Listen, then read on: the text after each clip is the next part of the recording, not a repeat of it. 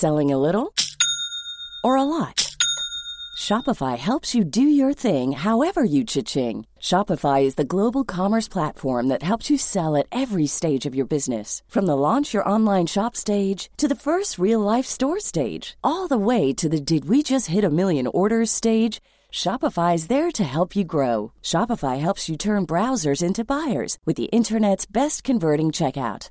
36% better on average compared to other leading commerce platforms because businesses that grow grow with Shopify. Get a $1 per month trial period at shopify.com/work. shopify.com/work. Heraldo Podcast, un lugar para tus oídos. ¿Sabes cuántos millones de personas viven en situación de pobreza en el mundo? Esto es Primera Plana de El Heraldo de México.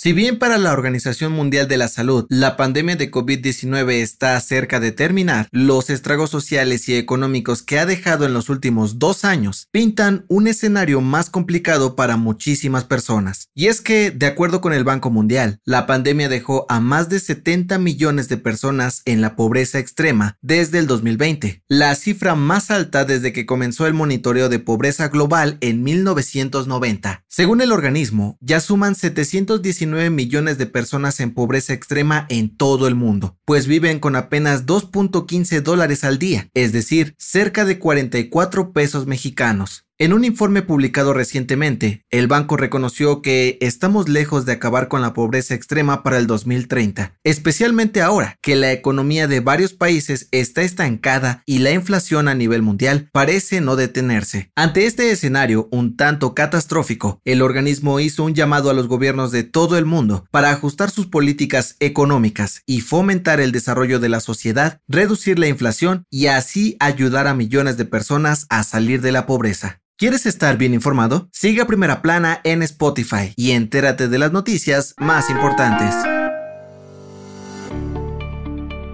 Este miércoles, el cielo de Florida se iluminó un poco luego del paso del huracán Ian pues la misión Crew 5 de la NASA y SpaceX despegó desde Cabo Cañaveral rumbo a la Estación Espacial Internacional. La nave Endurance lleva a bordo a dos astronautas de la NASA, entre ellas la comandante Nicole Mann, la primera estadounidense de origen nativo en ir al espacio, un japonés, una cosmonauta rusa y un muñeco con la imagen de Albert Einstein que servirá como indicador de la gravedad cero. Es la primera vez en 20 años que una astronauta rusa se suma a una misión espacial en Estados Unidos, a pesar de las tensiones provocadas por la guerra en Ucrania. Y si te estás preguntando de qué va la misión, este grupo de expertos llevará a cabo más de 200 experimentos científicos y pruebas tecnológicas en áreas como la salud y nuevos sistemas de combustibles durante seis meses. En otras noticias, la Fiscalía General de la República giró una nueva orden de aprehensión contra el ex gobernador de Tamaulipas, Francisco Javier García Cabeza de Vaca, por el presunto delito de delincuencia organizada. Como parte de este proceso, el Instituto Nacional de Migración lanzó una alerta migratoria para evitar que salga del país. En noticias internacionales, funcionarios del Reino Unido revelaron que el rey Carlos III será coronado el próximo 3 de junio del 2023 en la Abadía de Westminster, en Londres. Aunque el Palacio de Buckingham no lo ha confirmado, se espera que lo haga pronto. Y en los deportes, medios españoles dieron a conocer que Lionel Messi volverá al Barcelona para el verano del 2023, cuando termine su contrato con el Paris Saint-Germain de Francia. ¿Regresará el hijo pródigo? El dato que cambiará tu día.